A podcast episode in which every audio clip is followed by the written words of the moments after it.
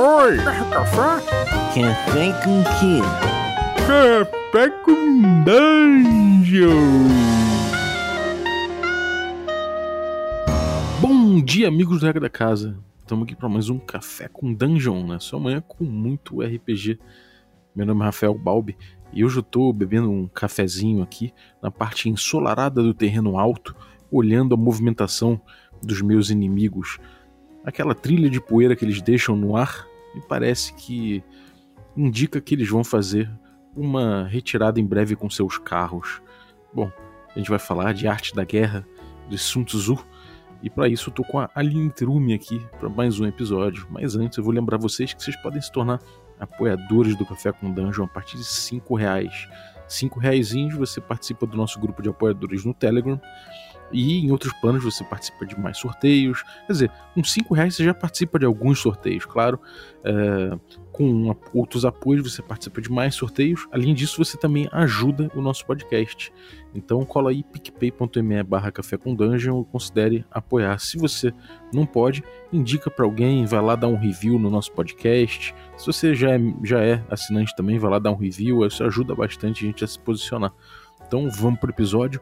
A Arte da Guerra, de Sun Tzu. Aline, beleza? Bem-vinda. E aí, Balbi, tudo bem? Tô aqui tomando meu cafezinho também, mas como eu sei que eu tenho um pouquinho de gastrite, eu tenho que conhecer o limite para saber o momento de bater em retirada, né? Isso é algo extremamente importante na nossa arte da guerra. Tem que conhecer a si mesmo, né? é verdade, aquele que conhece a si mesmo e conhece o inimigo né, tem muito mais chances de ter uma vitória. Essa ideia aí da, da arte da guerra surgiu naquele cast que a gente estava gravando sobre a entrevista com o Gillespie, né? Eu ia falar exatamente isso. Veio da, da entrevista com o Gillespie, ele falou do, da arte da guerra, como isso influencia, como, como ajuda né, no, na percepção de combate, de, de você levar um jogo old school que tem um desafio muito proeminente. Então a gente falou, caraca, vamos dar uma, vamos dar uma lida mesmo e trazer aqui, né? Fazer essa, essa leitura comparada com RPG. Você já tinha lido antes o Arte da Guerra? Cara, eu já tinha lido. É... Arte da Guerra é daqueles livros que você encontra a arte da guerra aplicada a tudo, né? Tem lá a arte da guerra aplicada à administração, a arte da guerra aplicada ao urbanismo, a arte da guerra aplicada à amamentação, se duvidar, né? Porque o pessoal pira bastante, né? Infelizmente ela ganhou essa conotação é quase de autoajuda, né? Mas na verdade é um livro bem bacana, né? Você já tinha lido, Balbi? Já, então. Eu, eu, eu li na faculdade de Direito. Eles colocam isso aí para você ler porque, é, enfim, tem toda uma questão aí de você aprender a lidar com, com, com a outra parte num processo, né? Tem toda uma, uma teoria por trás disso aí que ajuda você a, a vencer o inimigo. E também cheio de metáfora, né? Porque o, o, livro ele é abstrato. Depois eu li de novo, quando eu entrei em design, na parte em uma cadeira de marketing, o primeiro livro que a professora falou: "Ah, leia o Arte da Guerra". E aí, de novo, a Arte da Guerra aplicado ao marketing. Então você realmente aplica tudo. Uhum. Mas é porque a linguagem é muito é muito, não vou dizer metafórica, porque não é, às vezes é muito específico até, né? Mas as lições elas servem realmente para muita coisa, né? É, pois é, e ele é escrito de uma forma bem bonita mesmo, né? Meio poética até, então você consegue ir traçando algumas metáforas, embora tenha as partes de terreno mesmo, elas são extremamente específicas, né?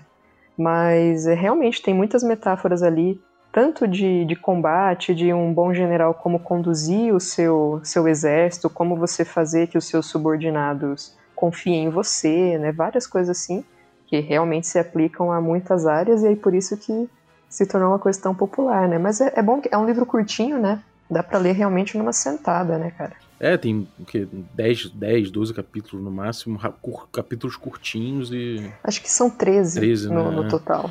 E uma coisa que eu achei interessante é que ele é muito taxativo. Ele tem muita. É, é aquela pessoa que, se você estivesse lendo, ele teria muita certeza do que ele tá falando. Se você estivesse tro trocando uma ideia com ele, ele, ele, ele fala aquelas coisas que no vestibular você.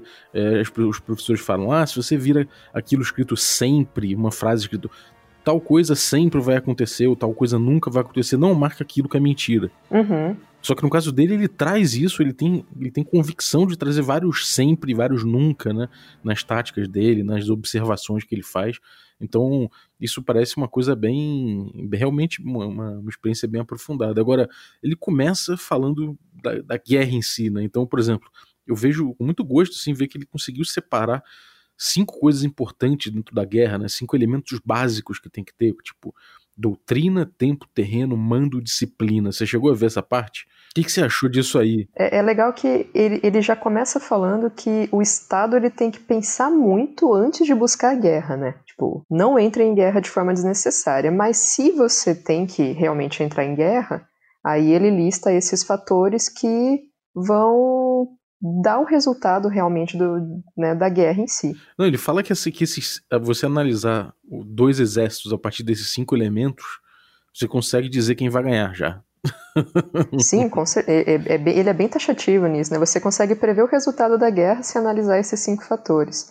A minha versão que eu estou lendo talvez tenha a tradução um pouco diferente da sua. Ele diz que é caminho, clima, terreno, comando e doutrina. Mas é, é são a mesma coisa. Né? Ele fala Caminho que faz com que as ideias do povo estejam de acordo com a dos seus governantes.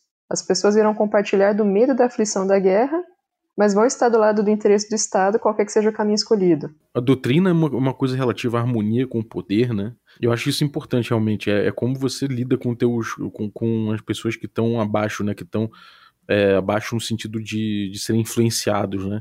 Então, o quanto que, que há uma harmonia entre, entre os, os, comandantes e os comandados é muito importante. Uhum. No, na parte de tempo, eu acho que aí você fala como clima, né? Na tradução que você tá. É, eu não sei se o que, seria mais apropriado, mas realmente ele, ele tem questões de noite, dia, frio, calor, e é uma questão que ele também é, expande para yin e yang, né? Então, normalmente é, é, a coisa das oposições, né? não só relativo a clima necessariamente, mas em relação a oposições, a contrastes. E durante o livro inteiro ele, ele mostra esses contrastes aparecendo o tempo todo, né? E, e, como se fazer valer desses contrastes. É porque, lembrando, né, é, a Arte da Guerra foi escrito por um general chinês lá no 500 a.C., mais ou menos, né? Então você tem essa pegada confucionista muito forte, né, de uma tradição oriental que é diferente da ocidental, né? Então, realmente, essa o, o, paradoxo, né, o extremo e o outro extremo, né? Então, ele sempre vai trazendo muito isso e é aquilo de você conseguir observar o que, que a natureza também te traz, né, quando você vai se deparar com um combate, com uma guerra, e como utilizar isso a seu favor e contra o seu inimigo, né? É, isso é bem maneiro, cara. Ele, isso, isso também aparece em, em várias, vários momentos, vários capítulos, ele retoma esse assunto do terreno, né? Do, do tempo, do terreno também, inclusive o terreno ele destaca alguns tipos de terreno, ele, ele é bem taxativo também em relação a isso, bem específico, né? Mas normalmente quando ele fala de terreno, ele tá falando de distâncias, ele tá falando de mobilidade, né? Do, de, tipo, de como uh, as tropas podem entrar e sair dos locais, então, isso é uma parte muito interessante também dentro da abordagem dele. Depois ele fala de mando, né? Isso, que ele fala sobre a, as virtudes do comandante, né? Se ele é inteligente, se ele é benevolente, quão corajoso ele é, quão severo ele é, e como que essa forma dele se impor, né, as virtudes que ele tem, vão determinar também como que os subordinados vão se comportar, né? Aí ele entra na, na questão da, da, doutrina, da própria organização, a cadeia de comando, se ela é rígida, se, se ela é mais flexível, qual que é a estrutura de apoio, uhum. e aí a gente pensa um pouco, né, trazendo um pouquinho para RPG, a questão de você ter o, durante uma, um combate aquele que fica na retaguarda, aquele que fica na frente, como que se estrutura a sequência das ações, né? É, cara, isso aí tudo, é, esses, esses cinco pontos aí que ele coloca logo no início, é, eles, me, eles me trouxeram direto para aquele episódio que eu falei com, com o Carlinhos sobre Dungeon Delve coisa de entrar na, na, dungeon e fazer o dungeon crawl lá dentro. Porque a gente vê, a gente falou sobre doutrina sem sem, sem tá fazendo nenhum paralelo com o Sun Tzu na, no episódio lá. A gente falou sobre doutrina, que é tipo de ter um cara que, que faz a navegação pelos outros, de ter os outros que assumem outros papéis em volta disso. Uhum, ter o caller, ter o, o, mapeador, né? Ter cada um sabendo o seu papel exato. Exatamente. Que também é, é questão de disciplina, né? De não ter um, de não ter um debate, de não ficar tendo debate em relação a isso, das pessoas não, não trazerem uma democracia justo, justo no meio da dungeon, onde tem vários inimigos, né? Então isso é uma parte interessante ali. O mando também entra aí, o terreno também o tempo todo. Quando você tá num dungeon delve desse, você tá olhando onde você tá entrando, você tá tentando mapear, você tá tentando dominar o ambiente, você tá tentando entender onde você tá se metendo. E o tempo, né? Porque tem a pressão, tem a coisa de você ter que entrar e sair sem perder muito tempo ali, porque tem encontros randômicos. Eu falei, cara, realmente tem tudo a ver com RPG isso aqui, né? Logo de cara eu já falei, cara, tem tudo a ver. Cara, em tempo mesmo, a questão da natureza, né? Você pega ali no um dungeon delve, você tem a questão da, do próprio desmoronamento do local, você tem as criaturas que habitam o local, como que elas já conhecem aquilo muito melhor do que os aventureiros. Tudo isso encaixa demais nisso. Nessas cinco iniciais aqui já dá para matar na verdade, o livro todo vai se desenvolvendo em cima dessas ideias iniciais dele, né? Exatamente. Ele fala uma coisa que eu achei muito interessante, que a arte da guerra se baseia no engano. E ele fala disso, né? De explorar os contrastes, de explorar a capacidade do, a que você tem, mas sinalizar ela como incapacidade para o inimigo. Se você está perto, você tem que sinalizar para o inimigo que você está longe.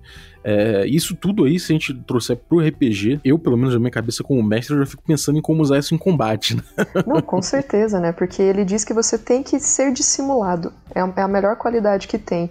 E aí você provocar o inimigo que é orgulhoso, encorajar a arrogância do outro, desgastar ele, né? E, e, são estratégias que vão muito além do ah, eu ataco, eu defendo, eu rolo dado. Então, olhar para o inimigo e pensar, bom, é, será que se esse inimigo achar que eu sou fraco, ele vai tomar uma atitude que eu posso criar uma emboscada? Se esse inimigo ele é orgulhoso, ele é, é arrogante, eu posso fazer de uma forma que eu vou atrair ele para uma armadilha. Né? E, e, com isso você consegue ir aplicando de formas estratégicas muito melhores do que um, um, combate monótono, né? E não só o combate, uma própria exploração de dungeon, ela pode se basear muito nisso. É, quando a gente tem aquele, um, uns jogos que o combate acaba sendo muito mais rolagem de dado e uso de poderes, isso às vezes pode nem, nem influenciar tanto, mas influencia. Agora, quando a gente vê isso no, no old school, é muito claro porque, inclusive, ele desestimula o combate, né? Ele fala que o combate pela, pelo, pela porradaria é uma coisa completamente é, dispendiosa e que não, não é o objetivo da coisa, né? É, ele fala que se é para você combater, para você entrar em batalha mesmo, campal e tudo mais, que é para você fazer com muita consciência, que é para você golpear quando o, o oponente está desordenado, que é para você preparar contra a segurança que ele já tem, evitar o inimigo quando ele é mais forte. Se você vê que eles estão unidos, você tem que é, propagar desunião ali dentro. Isso me lembra até o, o Bilbo, né? Como, como ele conseguiu escapar dos, dos trolls ali, dos que estavam que estavam discutindo, iam comer ele, ele fez os, os trolls discutirem entre si até virar em pedra com o amanhecer, né? Então, tipo, você vê que isso, isso influi nas pequenas coisas, né? E, e, e esse pensamento de que se tiver que combater, você vai combater só quando for estritamente necessário e você vai combater com ímpeto e força é uma coisa muito importante dentro do, do old school, né? Do jogo old school. Não, com certeza. E, e uma outra parte que eu achei bem interessante que ele comenta aqui no começo que para os estrategistas tudo isso é muito importante, mas esses fatores, ele fala que você não deve ser determinante para você fazer antecipação. Porque se você tentar planejar sua guerra futura com aquilo que aconteceu nas guerras anteriores, você também vai fracassar. Então você tem que aprender com isso mas você tem que conseguir ler também aquele momento em especial. Da outra vez, quando eu lutei contra um troll, isso aqui funcionou. Bom, mas eles também podem aprender com isso. Então você tem que aprender com aquilo mas traçar uma estratégia também vendo o momento atual, né? Uhum. É, isso é muito legal também, cara. E, isso, cara, eu acho que, assim, são lições que os jogadores podem ter, obviamente, porque os jogadores em combate, se eles usam táticas mais inteligentes, se eles usam é, todos esses elementos que a gente falou pro Dungeon Delve, eles vão fazer uma progressão melhor. E o mestre também, pensando nisso, isso ajuda o mestre a botar o melhor desafio na mesa, né? Você não vai jogar com, com inimigos e oponentes débeis para os jogadores.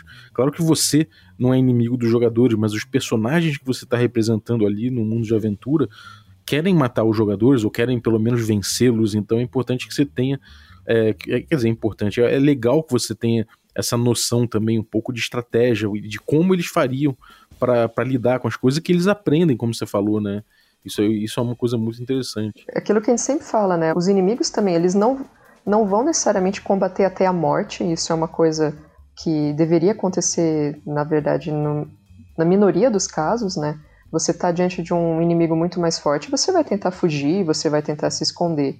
E os próprios inimigos, eles também traçariam estratégias. Talvez estratégias diferentes né, dos humanos, se forem criaturas mais bestiais mas algum nível de estratégia eles também têm, né? E isso para o mestre é bacana pensar em tudo isso e, e fazer uso disso. Por exemplo, você pode colocar um inimigo para os jogadores que vai provocá-los, que vai pegar ali numa característica deles, que vai questionar a capacidade deles, irritar o, o personagem e aí fazer com que ele acabe tomando uma atitude que seria é, precipitada. Uhum. Por que, que a gente não coloca um, um, desafio desses antes de um combate, né? Você tem lá um, um Goblin, por exemplo, que é uma criatura humanoide razoavelmente inteligente. Ele poderia ir lá e, e tirar um sarro do, do, do, jogador, provocar ele, tentar fazer ele, ele partir para a investida e ter ali um alçapão no chão. Sim, Sim. Não simplesmente, ah, eu vou atacar vocês, ele pula em cima e vou rolar o dado. É, isso é uma coisa interessante. Esse negócio de, de não combater até o fim também é uma coisa, é uma coisa que, que é importante. É, ele aqui fala para você fazer prisioneiros, né? E quando você pegar soldados prisioneiros, que eles devem ser bem tratados e você in, incorporar ele dentro do, dos seus soldados com uma distinção de cor na vestimenta, alguma coisa assim, e que se você utilizar o inimigo para derrotar o próprio inimigo, você é poderoso em todos os lugares. Cara, isso é muito valioso dentro do Dungeon Delve, por exemplo, num Hexcrawl. Putz, porque, cara, você, você vai fomentando seu poder no decorrer né, do, do avanço sem precisar voltar para casa, né? É, tem até uma outra parte também que ele comenta que você não, não tem como ganhar se você não tiver guias locais. Deve ser o capítulo de espiões, né? Eu não tenho certeza se é o de espiões. Eu marquei aqui, eu já, já vou achar certinho. Mas assim, ele fala você precisa ter é, guias locais para você ter a vantagem de conhecer bem o, o ambiente. Então você pensa, né, um, um retainer, talvez, né, alguém que mora ali já na vila próxima do local onde vocês estão, por exemplo, né, no Dungeon Delve, vamos entrar lá em, em Arcaia. E aí você tem um retainer que conhece o local. Ou você, como você disse, faz ali um, um refém, né, sequestra ali um, um kobold, como vocês até comentaram que aconteceu, que já conhece as cavernas, conhece o ambiente. Né? Fazer esse tipo de, de coisa te dá vantagens, porque não necessariamente no combate, você dificilmente você vai ter a vantagem de conhecer o ambiente, porque você que está invadindo o ambiente do outro. É isso, isso é, isso é uma coisa muito importante mesmo. Ele fala até capture os soldados e domine seus chefes, né? Então, se você puder, sei lá, fazer um feitiço no líder dos goblins, faça isso no líder, né? Vai no líder e aí você, com isso, você consegue, de repente, capturar os soldados, você consegue, enfim, dogmatizar eles e trazer eles pro seu lado. Realmente isso é, isso é muito genial, cara. Isso é uma coisa que tinha que ser adotada mesmo. Acho que quem não faz isso dá muito mole. Uma outra coisa que ele fala que eu acho interessante é que uma vitória incisiva é muito melhor que a persistência, né? Que a vitória é muito, é, é muito melhor do que a persistência. Ou seja, é, é importante você ter uma ação direcionada e fulminante rápida e melhor do que você ficar persistindo, porque aí você vai gastando recursos, você vai minando, no caso ele fala do povo, né? Se você vai para uma campanha, fica sitiado e não, não pega os recursos do inimigo, você fica onerando o povo que está financiando a tua guerra. Então que isso não é importante fazer. Isso trazendo para o RPG, é coisa de você gastar muitos recursos ali, de você ter que gastar dinheiro que você não, não tá conseguindo mais repor, e que isso pode levar para um, um caminho ruim. Então, evitar no máximo esses momentos em que você tem impasses, que você não consegue agir com exatidão, porque isso aí é você perdendo tempo, perdendo recursos e ficando cada vez mais frágil, né? Sim, ele comenta bastante sobre a questão da, das provisões, né? Quando você vai, vai partir em guerra, você tem que ter provisões suficientes né, para fazer essa investida e sabendo que isso é um gasto muito grande para o seu povo, né? Então, fazer isso da forma mais rápida possível, né? Não se prolongar nisso e Saber que se você tiver recursos insuficientes, você vai ter muito mais chances de ser derrotado. Porque aí você vai ter um, um, exército que moralmente ele já vai estar mais abalado, você vai ter pessoas que não vão mais estar tão engajadas nisso, e aí a gente pensa de novo né, no, em testes de moral com retainers. Se você tem ali um retainer que você não está pagando ele o suficiente ou proporcionando para ele uma situação que seja vantajosa, você pode rolar um teste de moral e o cara ir embora, né? É, o mestre pode dar uma penalidade no teste, o mestre pode ir tornando cada vez mais difícil que o teu, o teu seguidor, o teu, o teu, sei lá, o teu especialista que você contratou ou o mercenário que você contratou fique cada vez mais arredio com você até largar você de repente, né? Então, isso é uma coisa boa, uma dica boa para mestre também. Né? Tipo, você olhar isso e também fazer com que o, o, comandado se rebele de vez em quando, não aceite uma ordem, a não ser que os jogadores prestem atenção nesse aspecto também, né? Isso é, é muito bom, é cheio, é cheio, de dicas, tanto que, que, que são aproveitáveis, tanto para mestre, mestres quanto para jogadores. E game designers, eu tava vendo aqui onde ele fala sobre recompensa, né, sobre a divisão do espólio entre os, entre os guardas, entre os, os seus soldados. Isso é uma coisa que serve para game design pra caramba, né? Primeiro ele fala que onde há grandes recompensas há homens valentes.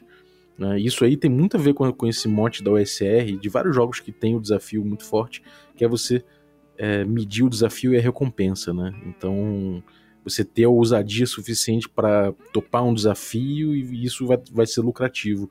E uma coisa que eu acho importante é recompensar um para animar todos, porque se você recompensa todos, primeiro que você não tem contraste, né?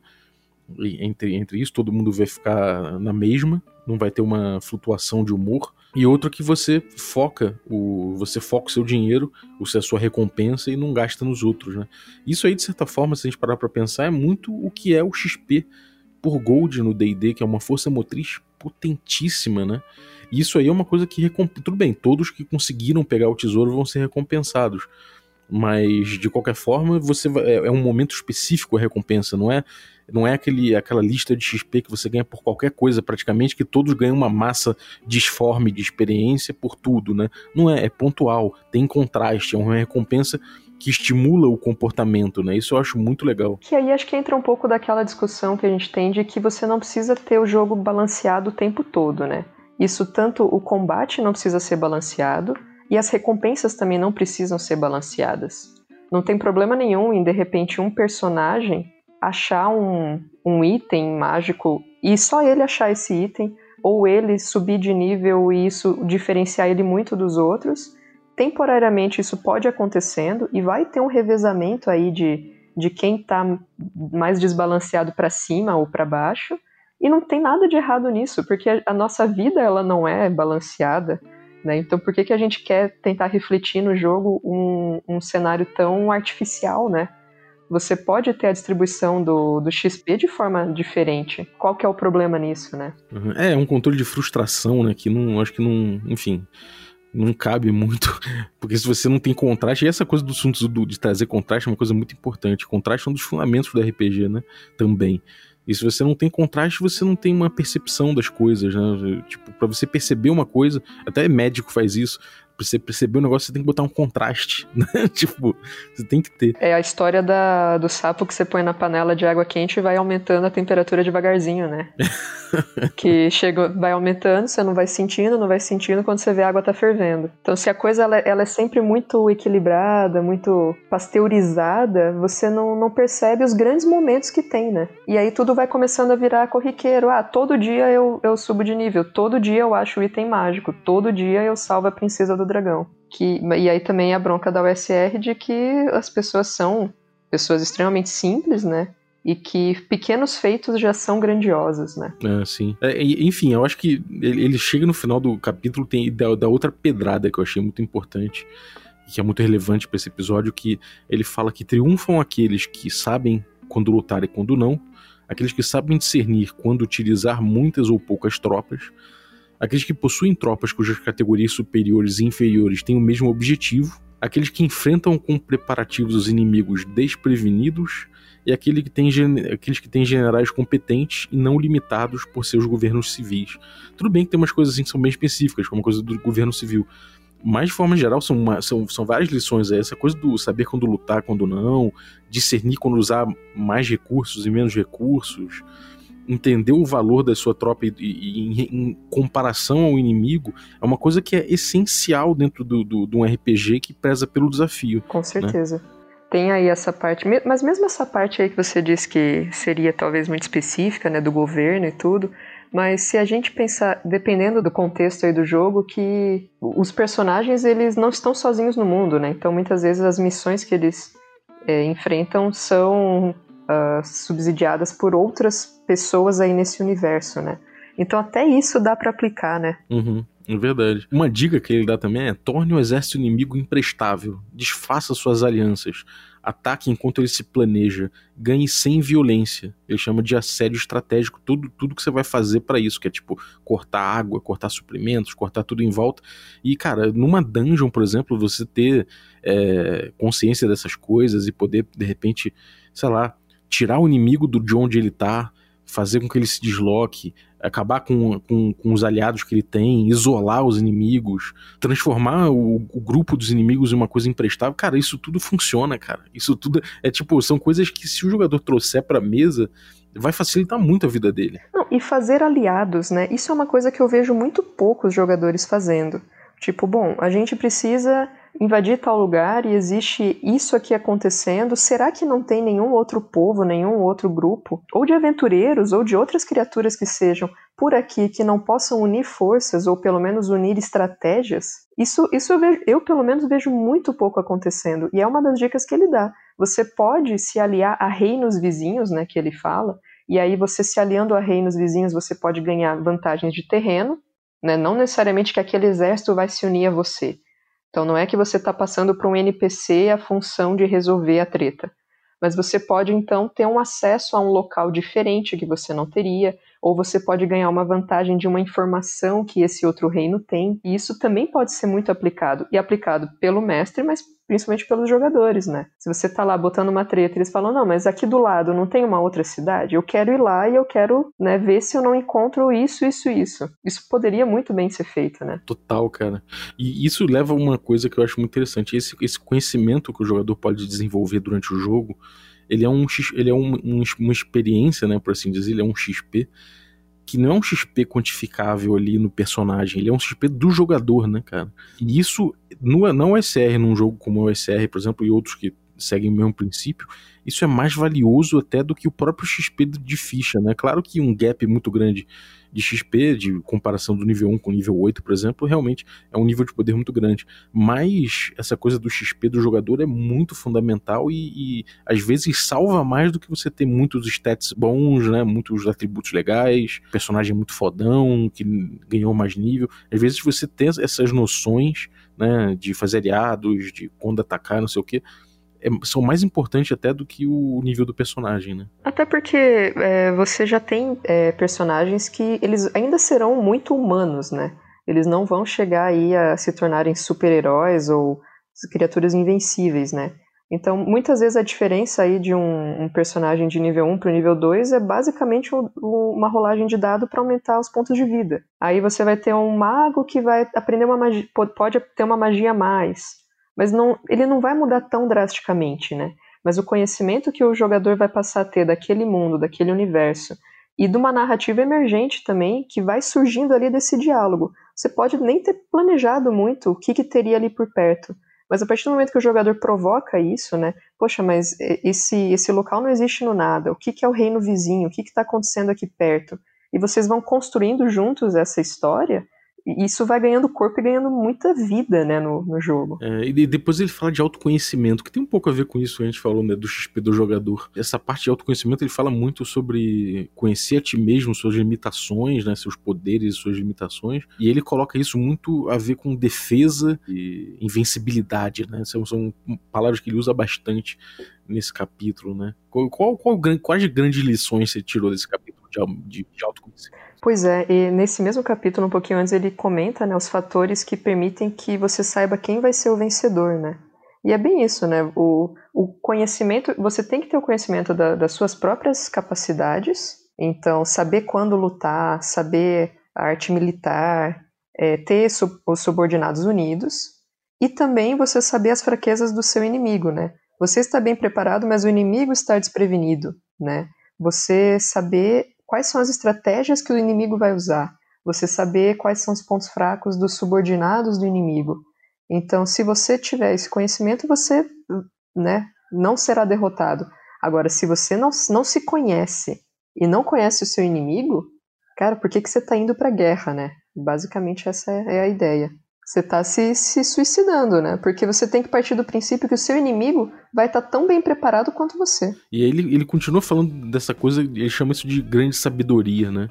Que se você aplica isso tudo, você, você tem uma grande sabedoria, essa grande sabedoria é silenciosa, e que se você consegue uma vitória sem batalha, e que se você tá levando as coisas do jeito correto, e não tá gastando seus recursos e tudo mais, a sua vitória vai ser bem silenciosa. E em consequência, as pessoas às vezes não reconhecem, né, que, que você agiu com grande sabedoria, é, que normalmente é premiado o, barulho, a batalha, né? Isso aí você tem como a valentia, como, como uma virtude e tal, mas a virtude realmente tá nessa, nessa sabedoria silenciosa, né? Nessa coisa de, de você estudar, de você entender, e, e você, quando percebe, você já venceu o, o combate antes de começar a lutar, né? uhum.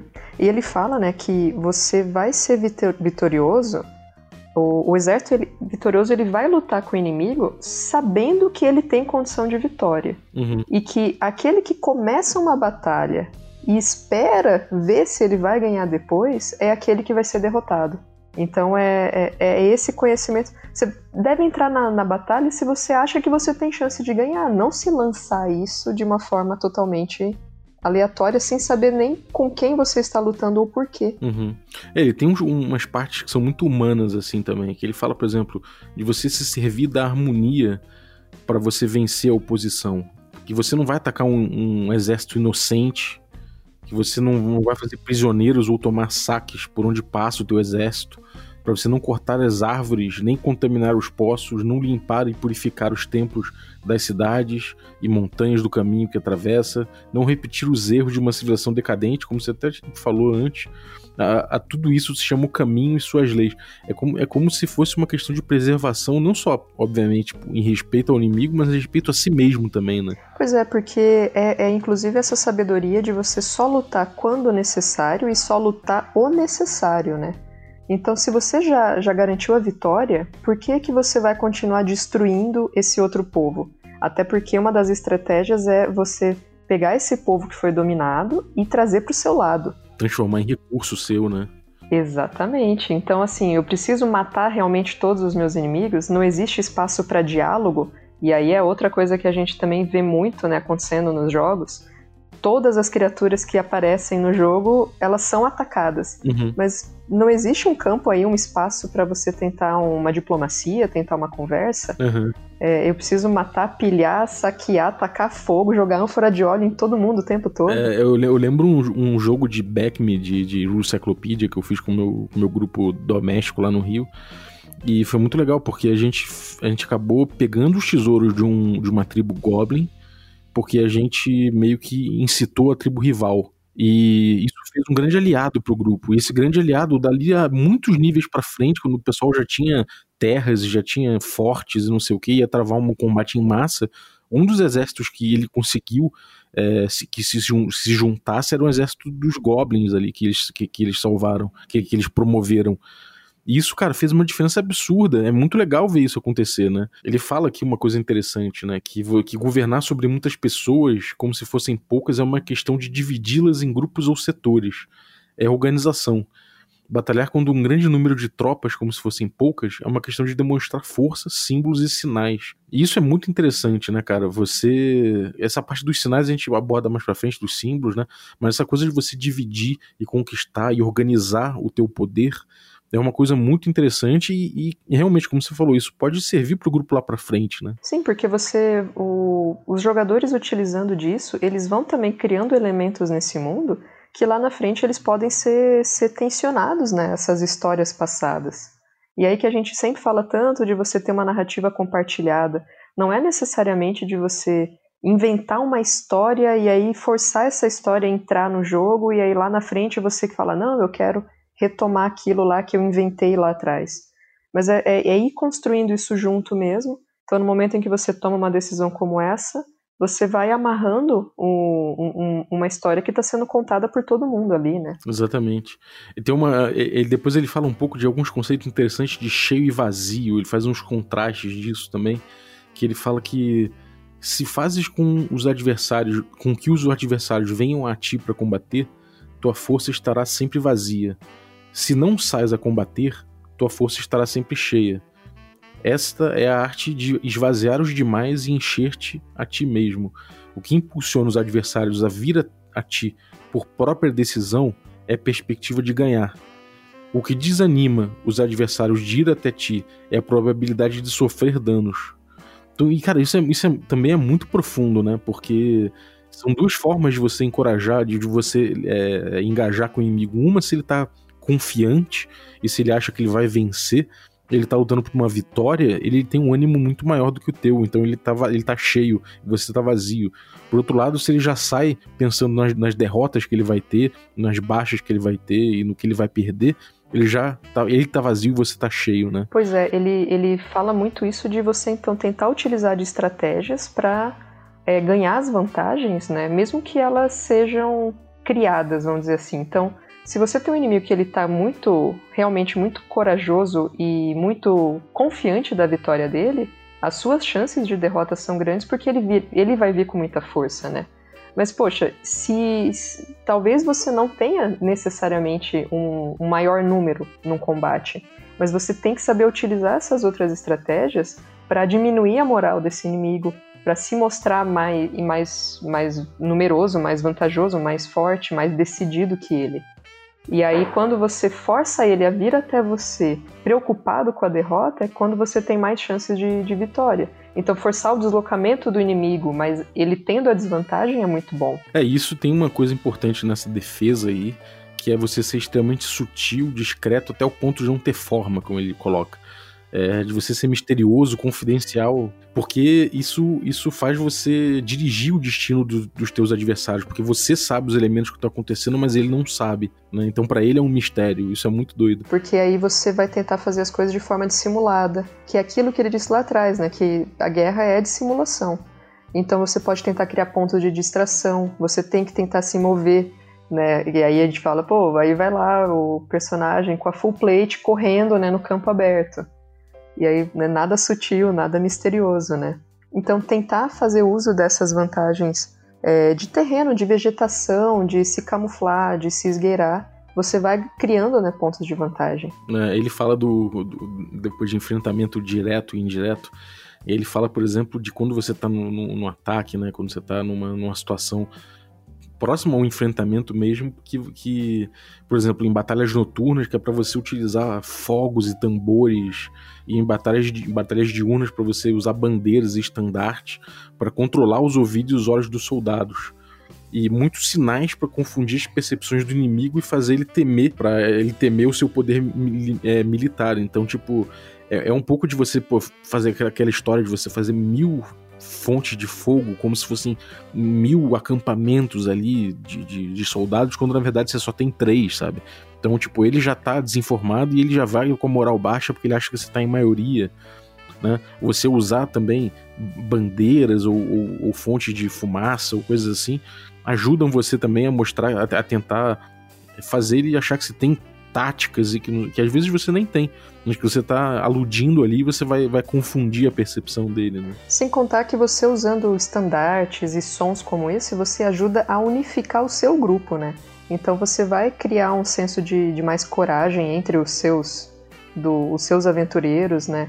Que, mostrando que eles estão avançando juntos, que não estão sozinhos, que existe ali um, um senso de, é, unidade entre eles, né? Uhum. É, isso dentro do jogo pode ser uma coisa importante, porque se o mestre realmente ele faz com que, por exemplo, num combate o jogo não possa parar o tempo todo, numa dungeon também, você tenha isso aí como papéis importantes. Imagina se o grupo resolve, é, se o grupo tem um esquema de trabalho dentro da dungeon, de um, um, um, proceder que se comunica através de sinais e de coisas assim, cara, esse grupo vai se dar muito bem num dungeon delve bizarro, sabe? E assim, é claro que se o desafio do teu Dungeon Delve não é tão, tão profundo, isso não vai fazer diferença e pode, pode parecer uma idiotice que eu tô falando. Mas se você pega um Dungeon Delve bizarro, que estica a linguagem como um, um Forbidden Caverns of Arcaia, você vai ver que isso vai fazer diferença, cara. Sim, tanto é que o pessoal já tá criando guildas e tá criando né, grupos e símbolos e tudo isso, porque isso vai criando esse senso de unidade mesmo. E, se bem aplicado, ele pode confundir o, os inimigos e tudo mais. Uhum. Ele tem, nesse ponto, ele fala umas coisas muito interessantes. Ele fala que ele fala que se os seus adversários fogem de repente antes de esgotar a sua energia, seguramente há emboscadas. Aquele negócio que você falou do alçapão do Goblin, por exemplo. Eles estão, eles têm uma emboscada esperando para atacar as tropas. Então, tipo, nesse caso você tem que, tem que reter ali os oficiais para que eles não, não, não, se lancem numa perseguição que isso vai ter emboscada. Ou que se o inimigo abandona de repente as provisões e foge, que pô, essa, essas provisões ela tem que ser testada, porque provavelmente ela vai estar envenenada. Já pensou, cara, tu botar ali um, aqueles goblinzinhos ali que são, são merda nenhuma, os personagens já estão nível 6, estão cagando para aqueles goblins, eles fogem, deixam mantimento, a galera fala, opa, comida, comida aqui, vamos usar e tal. E, porra, tá envenenado. cara, isso é muito maneiro. Que é o que é também, né, aquilo, o, os goblins moram ali, eles conhecem o local, eles sabem onde é que tem a armadilha, eles sabem onde é que tem a porta falsa, eles sabem o que, que comida é aquela, né? Então é, é muito claro, né, que eles teriam essas vantagens. Imagina, realmente, você deixa ali água envenenada, comida envenenada, ou a comida tá toda em cima de um alçapão. Ah, legal, eles fugiram, vamos ali pegar, vamos, vamos aproveitar isso é, é uma coisa realmente que é um, por que, que isso seria prejudicial para o jogador? Porque é o momento em que ele baixa a guarda. Você não deveria baixar a guarda estando num ambiente de combate. Onde é um ambiente de combate dentro de uma dungeon? Uhum. Então a dungeon não é o local para você bater papo, para você. Aquilo que o, o Carlinhos falou. Cara, a dungeon não é o lugar para você reencontrar o seu pai que faz 10 anos que você não viu e gritar: Oh, meu querido, há quanto tempo! Você, não é o momento para isso, não é o momento para você experimentar a comida que os goblins deixaram. Não é, não é o momento para nada disso. E, e, e, aí fazer isso é o momento que o seu exército abaixa a guarda e você está suscetível a aquilo que o outro planejou. Uhum, exatamente. E você, como jogador, pode se aproveitar disso para, por exemplo, acabar com uma criatura que é muito mais poderosa que você. Veja só. Você pode tirar proveito também de, disso aí para fazer uma guerra simétrica contra uma criatura que enfim, que na teoria você não, não, não conseguiria matar. Né? É um, é um jogo desbalanceado, é um jogo que você não vai encontrar somente criaturas que dizem respeito ao seu level, mas se você for inteligente e fizer, tiver táticas como essa, você pode vencer. Né? Pois é, você pode tentar atrair a criatura para um alçapão, uma armadilha que você achou lá atrás e não desarmou. Ah, não, eu não tenho como desarmar porque realmente está fora do, da, da capacidade aqui do meu personagem no momento. Mas lá na frente, quando eu encontro uma criatura, eu posso vir por esse mesmo corredor contando que talvez ela, ela possa cair ali, ou usar a tática da comida envenenada, por que não? Né? Se eu tiver o veneno, é claro. Nem sempre eu vou ter. Sim. É, é, tem uma coisa interessante também que ele fala que não detenhas nenhum exército que esteja em caminho a seu país. Sob estas circunstâncias, um adversário lutará até a morte. Há que deixar-lhe uma saída a um exército cercado. Mostre-lhes uma maneira de salvar a vida para que não estejam dispostos a lutar até a morte, e assim poderás aproveitar para atacar-lhes. Cara, isso é muito bom também. Isso é muito o jogador sabendo aproveitar, por exemplo, o fato do mestre fazer rolagens de moral para as criaturas dele. Né? Se você puder, por exemplo, matar um líder de um grupo e der uma rota de fuga, uhum. pô, cara, você vai vencer aquele combate sem gastar nada sacou? Sem perder HP. Pois é, porque o combate ele não, não deve ser até a morte, né? A maioria deles não seriam até a morte. Então, é, você permitir que eles fujam, realmente você vai ficar com o loot ali, com os tesouros, e não vai se expor ao risco de ser morto. Agora, isso num OSR vale muito porque você ganha menos XP por matar monstros. Você pega um sistema que o XP vem de matar monstro, você vai querer matar todo mundo, não vai querer deixar ninguém escapar, porque você quer subir de nível, né? Então é uma tática que no OSR vale muito, mas talvez num jogo, uma pegada mais moderna, pode ser que não seja tão aplicável, né? É, é engraçado, né? Porque assim, tem jogo uh, atual que, que, que, ganha ponto por XP de monstro ainda. Mas a tendência é que até isso suma, né? Mas também a tendência é que você é, ganhe ponto por história, né? Pela coisa da história. Então essa coisa da luta não necessariamente às vezes fica muito claro. E eu acho isso uma pena, né? É você, você vê que claramente Se o jogador tá ouvindo isso tudo que a gente tá falando e não tá dando boas ideias na cabeça dele, no, no mestre, é porque às vezes o jogo dele realmente não estimula tanto o desafio. E isso é uma coisa, cara, é uma experiência que eu acho que todo todo mundo que joga RPG, por mais que você goste de outros estilos, é, é legal você ter. Que é de você olhar e falar: caramba, pô, um, um manual de guerra dessa época aí, do, do Sun Tzu, pô, vai fazer diferença no meu jogo, sabe? E, no, e você, quando tá jogando no old school, você vê que realmente isso você, é bem palpável, cara. Isso é muito louco. Né? Você, você consegue, você, você, chega a sentir isso também? Sim, ó, por exemplo, tem um trecho aqui que eu, que eu marquei que eu achei bem bacana. Ó. Se o exército tiver em seus flancos ravinas escarpadas, pântanos, juncos e cana, montanhas arborizadas com vegetação densa, você deve examinar cuidadosamente e repetidamente para ver se não há emboscadas ou se existe alguém espionando.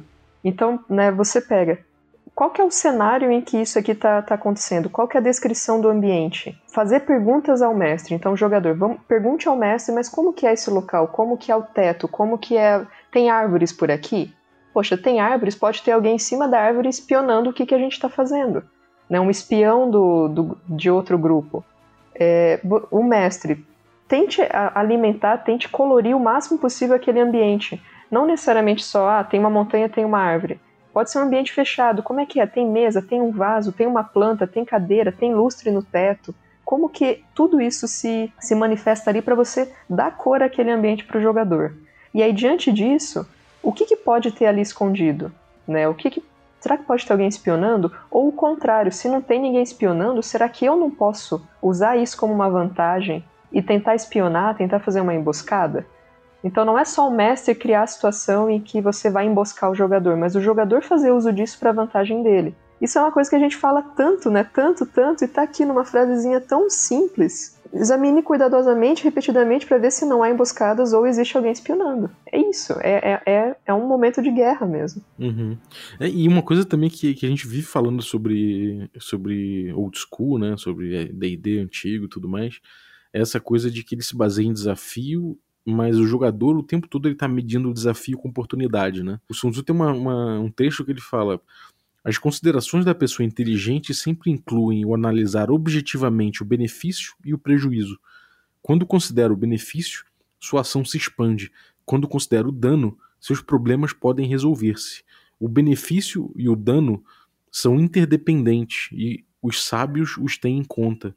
Isso é uma coisa muito interessante, né, cara? Realmente é a coisa de você ponderar a respeito do que é oportunidade, o que é o benefício e o que é o prejuízo e medir para ver se vai ser bom para você. O jogo, o, o se baseia nisso, né? Exato, você não precisa entrar em todo combate, você não precisa aceitar toda a missão que te dão, né? Você tem que realmente ponderar ali, bom, o que, que eu vou ganhar com isso, quais são as vantagens, o que, que eu posso perder com isso, e, tomar essa decisão, né? Que é uma frase que ele repete bastante também, saber o momento de bater em retirada. Né? Até, por exemplo, recentemente eu estava mestrando para um pessoal aí do, do grupo, né, do café, e a missão era entrar no, numa fábrica, é uma aventura de Lamentations, né?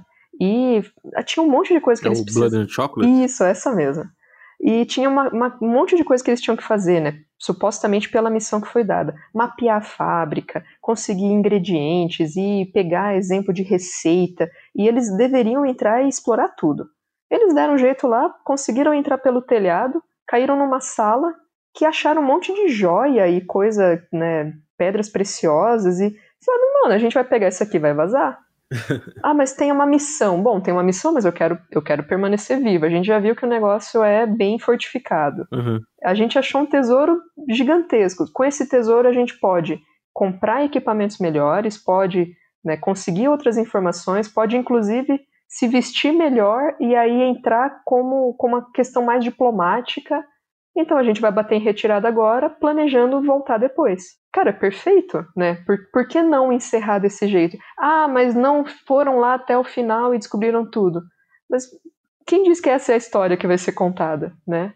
Quer dizer, tem uma história para ser contada. Que tem um, um clímax diferente, Exato, né? Exato, não. Por que, que tem que chegar lá no momento em que eles vão invadir, vão descobrir que existe um palumpa dentro da fábrica. Não precisa disso, né? O fato deles terem encontrado isso deu sentido a toda a aventura deles e a gente encerrou aí. Uhum. E perfeito, acabou aí, não precisava nem ter uma continuação, mas eles querem fazer o retorno à fábrica, beleza. Uhum. Mas poderia ser só isso.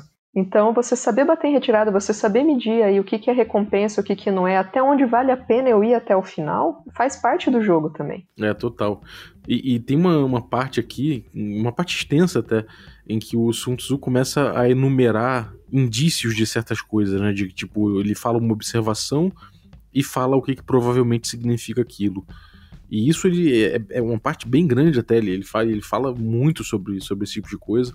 Então, é, é, é uma parte que eu recomendo a mestres darem uma olhada, porque tem muita essa pergunta de ah, como eu faço antecipação, o foreshadowing de algum perigo, de alguma coisa, ou como eu parametrizo um desafio com algumas chances que os jogadores podem ter para explorar. Então, por exemplo, ele fala uma parte assim: se os emissários do inimigo pronunciam palavras humildes enquanto ele incrementa seus preparativos de guerra, isso quer dizer que ele vai avançar. Quando se pronunciam palavras altissonantes e se avança ostensivamente, é sinal que o inimigo vai se retirar. Se os emissários chegam pedindo a paz sem firmar um tratado, significa que estão tramando algum complô. Esse tipo de coisa você pode usar como foreshadowing, entendeu? Isso é uma coisa muito interessante. Você pode usar como foreshadowing para uma tensão numa situação social que precede um combate, para serve para você fazer um foreshadowing da força de um inimigo. Isso serve para muita coisa. Ele fala, por exemplo, de é, se os soldados inimigos se apoiam uns nos outros é porque estão famintos. Se o inimigo vê uma vantagem, porém não aproveita, é que está cansado. Se os pássaros se reúnem no campo do inimigo, é que o lugar está vazio. Se o exército não tem disciplina, isso quer dizer que o general não é levado a sério. Se as árvores se movimentam, é porque ele está fazendo uma emboscada, né? É, exatamente. Isso tudo, se você ler tudo, é, é bastante coisa. Então, se você ler tudo isso, você vai vendo que ele trabalha com indícios e com, e com o que é provável que aquilo signifique. E isso, cara, é de uma, de uma lição muito, muito legal sobre como dar, é, às vezes, é, fazer uma antecipação e um foreshadowing de um desafio. Não necessariamente que você está falando de tropas, mas se você pensar abstratamente sobre isso, você vai ter lições para qualquer tipo de encontro que você fizer, né? Apenas a título aí de referência para quem for ler, isso tá no capítulo 9, principalmente. Né, que, que ele vai tratando as questões de sinais de terreno, indícios de natureza, é, formas que o inimigo se manifesta e né, por aí vai. É bem, bem interessante mesmo. E depois também no 10 que ele fala muito de terreno. Terreno acessível, um terreno que é traiçoeiro, uh, um terreno acidentado e formas de. E, e para o mestre também é muito interessante que te dá, inclusive, uh, ideias de como descrever né, o, o, os tipos de, de ambientes. Né? Ele fala o que é um terreno acidentado. O terreno acidentado é aquele que tem rios, montanhas, escarpas, colinas e cristas. Se você atingir um terreno alto e acidentado antes do inimigo, você deverá ocupar uma posição alta, do lado ensolarado, e esperar pelo inimigo que se aproxima. Então você vai conseguindo né, traçar na sua cabeça, poxa, como que eu faço uma boa descrição aqui do ambiente, inclusive para o jogador poder entender e planejar sua estratégia. Se eu não digo para o jogador que tem árvores ali, e ele pode ter toda uma estratégia de como ele vai agir, achando que é um descampado. E aí, de repente, eu falo, ah, daí da árvore pulou não, mas eu nem sabia que existia, né, isso. Existe a função do jogador também de fazer perguntas, mas eu acho que elementos tão grandes como esse, por exemplo, tem, tem mata, tem vegetação, tem rio, tem que ser já dado para que ele consiga traçar uma, uma estratégia. Exatamente. E, e, uma coisa interessante disso é que não é que a gente vai dar. É que você precise dar, por exemplo, vantagens numéricas na rolagem de dado. Ah, porque ele tá na, no morro acima. Não é isso, é porque ele, você vai estimular o jogador a, tirar proveito disso. De repente o jogador resolve é, rolar pedras ladeira abaixo, ou porque ele resolve tirar proveito com boas ideias, não necessariamente só uma, uma questão mecânica de dar um, um bônus, entendeu? Tem que, tem que entender o que esse bônus significa, na verdade. Você vai ter a vantagem narrativa, mas não necessariamente uma vantagem mecânica, né? Exatamente. E isso faz muita diferença, né? Muita diferença. Na verdade, faz mais diferença do que a vantagem mecânica. Por exemplo, tem, tem um momento que ele fala se os, o, o exército produz murmura, murmúrios e conversam entre si, os soldados, que isso pode mostrar falta de disciplina. E, e, isso quer dizer que foi perdida a lealdade da tropa. Cara, você pode botar um, um exército na frente daquela dungeon que o grupo tá querendo entrar, aquele exército ali, você, fala sobre isso, você fala que os, os soldados estão meio que dando uma zombada, estão rindo entre si, de vez em quando eles saem com uma certa falta de, de disciplina, isso pode sinalizar para os jogadores que, cara, que aquele líder ali perdeu o pulso e você pode utilizar isso a seu favor demais. Você pode ter, inclusive, membros daquele outro exército, daquele outro grupo, que estão planejando deserdar. E aí, talvez, dependendo da sua, das suas atitudes, né, enquanto ali o, o jogador com seus personagens, trazer essas pessoas para o seu lado. Quem disse que o exército inimigo também é fiel até, até o fim ao seu líder? Pode ser justamente que eles já estão desacreditando do, do seu general, que eles já não confiam mais muito naquela missão, pode ser que eles foram obrigados, pode ser que parte deles sejam escravos que nem queriam mesmo estar tá lutando ali. E, e, você ir usando isso, olha, uma conversa, você, o jogador ali, ah, eu quero tentar ouvir alguma coisa, você, ele pode ouvir um boato, né, um, um, um, rumor, alguma coisa que esteja correndo por ali que possa ser utilizado de forma vantajosa para eles, e, de novo, não mecanicamente, mas ele ouvir algum boato ali que pode dar uma vantagem narrativa para ele. É, total. E, e, e, isso, é, isso enriquece muito o jogo, cara. Agora, uma coisa que eu achei curiosa é que, é que ele traz o, um capítulo sobre fogo, né? Dá para substituir por Royal Fantasy. Ele. Uhum. Cara, eu marquei esse capítulo também com, com muita.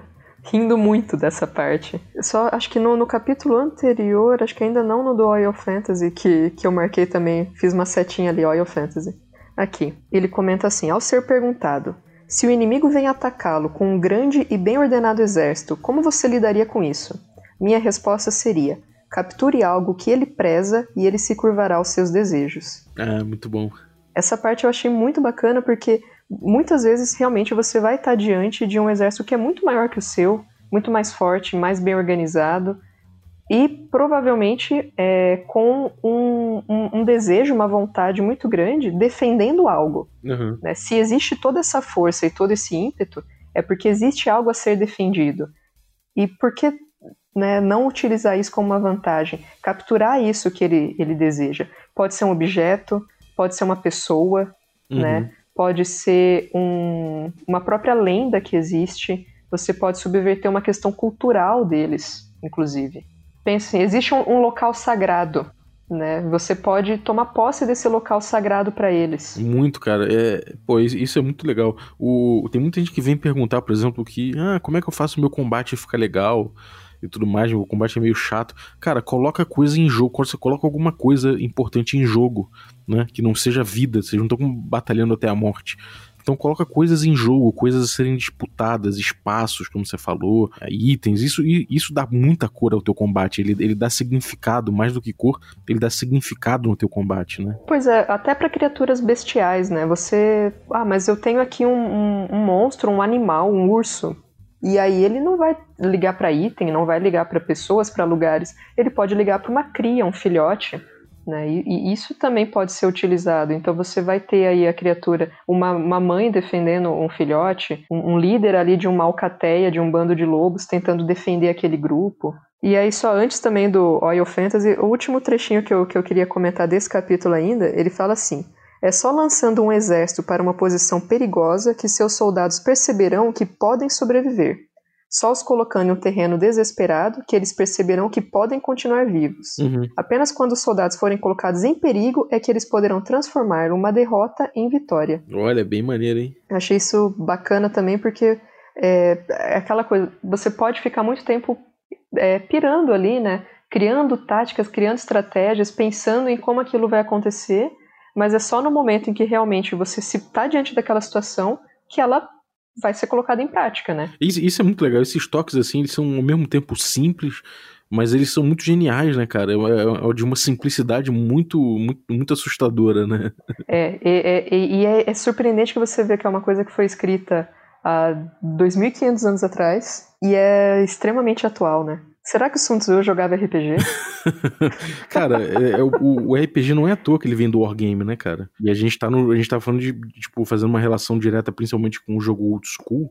Então o jogo, o, o jogo old school tem muito, é muito próximo disso mesmo, né? E até em termos do impulso criativo de, do jogo. Mas eu acho que finalmente agora o Oil Fantasy, né? Ah, sim, o capítulo 12, né? Pra quem curte D&D Moleque, pra quem tá curtindo aí Forbidden Caverns of Arcaia com a gente no nosso West Marches, nossa mesa aberta, cara, Oil Fantasy é esse lance de você pegar uma ânfora de óleo e jogar no teu inimigo e ver ele queimar por dois rounds para um, pra 2d8 de dano no total. Isso é uma coisa que o pessoal tem usado bastante, tem abusado até. Até o cara que quis inventar bolhadeira de, de ânfora de óleo, e falou, meu, não viaja. Aí, pô, vai explodir na tua mão, você tá fudido e tal. Mas, cara, ele falou aqui de como usar o fogo de uma maneira, porra, magistral, cara. Não, da maneira que, que é estratégica mesmo, né? Não é simplesmente tacar ânforas à torta direito, né? Uhum. Ele começa o capítulo falando tem cinco modos de atacar com fogo.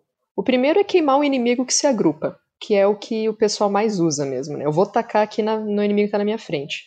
Mas o segundo é queimar suas provisões e propriedades. O terceiro, seus equipamentos. O quarto, seus arsenais e munições e o quinto, suas provisões de reabastecimento. Uhum. Então, a, o, o, fogo estratégico mesmo, né? Você não necessariamente achar que vai atacar e matar o seu inimigo, mas se você queimar o equipamento dele, a comida que ele tem, você vai minando ali tudo aquilo que dá suporte para aquele grupo. E, e, isso, cara, é uma coisa que as pessoas podem se tocar no, dentro do Royal Fantasy, porque você consegue, assim, de repente vencer sem batalhar, que é o ideal dentro de um, de um combate desse. Nossa, com certeza. E ele fala que, em geral, o fogo, o, o fogo se utiliza para semear a confusão no inimigo e assim poder atacar-lhe.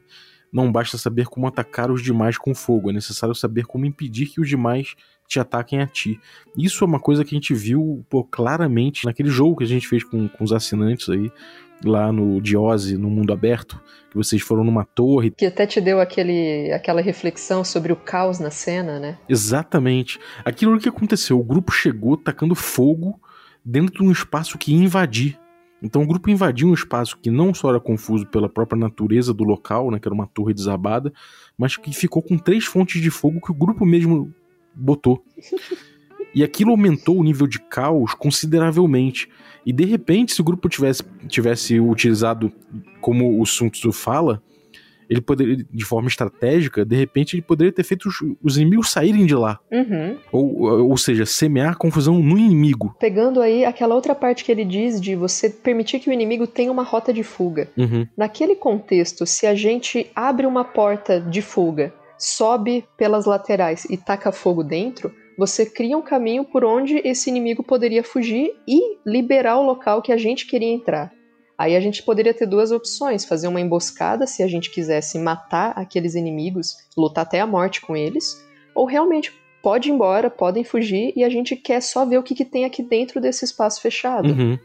Então dá pra gente ir conciliando várias, várias dicas, várias estratégias aqui do livro, né? Em momentos diferentes e aplicando aí nas mesas. Total, cara. Essa, essa parte eu, eu ri muito com, com o Fantasy, porque você lembra o tempo todo de situações de mesa, né, cara? Então eu espero que os jogadores agora fiquem mais espertos no uso do fogo.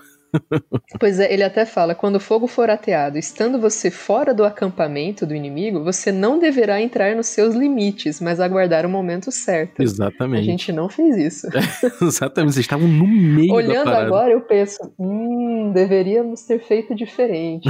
Mas, na hora, o caos estava muito armado. É, e aí uma coisa que é uma reflexão que eu levei pro grupo de assinantes, que eu vou trazer ainda pro podcast que eu tô maturando ainda, mas que é justamente que o mestre não tem qualquer responsabilidade de organizar o caos instaurado, instaurado na cena pelos jogadores. Então, não se cobrem isso. Se a cena for confusa porque os jogadores tocaram o zaralho, problema dos jogadores. Eles que vão limitar, vão ter a própria agência limitada por falta de parâmetro e entendimento da cena, mas isso é culpa deles.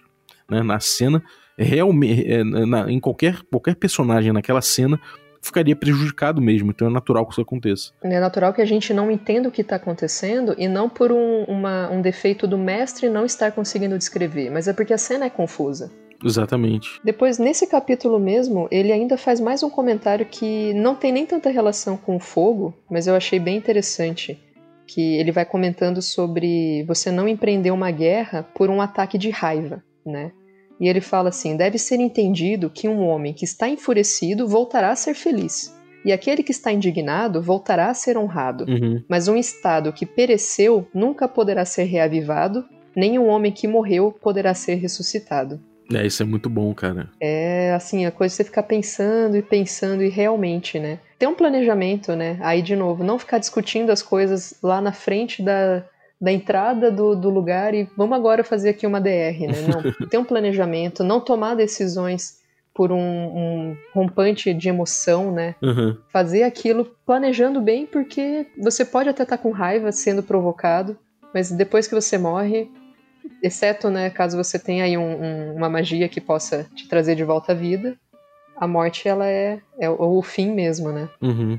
Exatamente. Ele termina depois com um capítulo sobre espiões, né? uma parte inteira falando sobre espiões, que é aquilo que a gente falou, né? Ele fala dos tipos de espião, mas ele normalmente ele fala de como é importante você ter inteligência, né? De você tirar informação do inimigo e de você possivelmente ter agentes duplos, né? Então ele até fala que é o espião nativo, o espião interno, o duplo agente, o espião liquidável e o espião flutuante, que são tipos de espião que ele coloca e são formas que você tem de conseguir informação interna de um outro local, né? O que você achou dessa parte aí? Eu achei muito bacana e até mesmo pela ideia de que não só o mestre pode colocar espiões para espionar os jogadores, mas os jogadores mandarem seus próprios personagens para espionar o, o, o seu inimigo. E isso daí não só, obviamente, num combate, né? Você pode criar estratégias de dissimulação para você se infiltrar ali, né, num, numa cidade, num reino, em qualquer tipo de cenário que você esteja jogando, e aí tentar é, plantar informações falsas. Né? Por que, que normalmente o jogador pensa, será que essa informação que eu estou recebendo é verdadeira? Mas por que, que ele não planta informações falsas? Né? É, e você tentar ir subvertendo essa lógica. Não só o ser espionado, mas espionar. Porra, total, cara. E, e, ele fala, né, que isso é fundamental, você conhecer os talentos do, do, dos inimigos, dos servidores do inimigo, para que você consiga enfrentar eles de acordo com as suas capacidades. Essa parte dos espiões é justamente para você ter a garantia da vitória, você tem que conhecer o seu exército e conhecer o seu inimigo. Como conhecer o seu inimigo, né?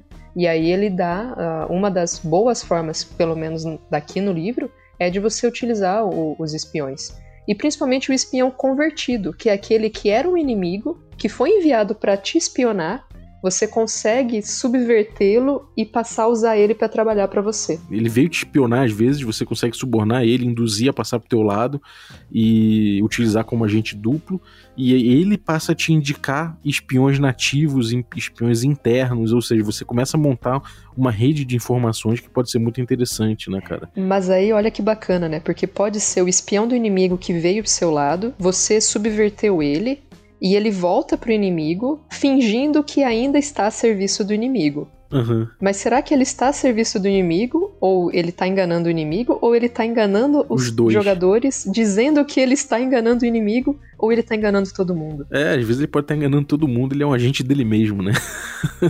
é, ele tem a própria agenda dele, né? Tem um próprio planejamento ali que não, não diz respeito a mais ninguém. É, e eu acho que isso aí tem muito a ver com o Quick Primer, né? Com o, a introdução, a, a rápida introdução ao estilo old school de jogar do Fint, quando o Fint coloca aquela coisa do, do taverneiro de um olho, de um braço só, né?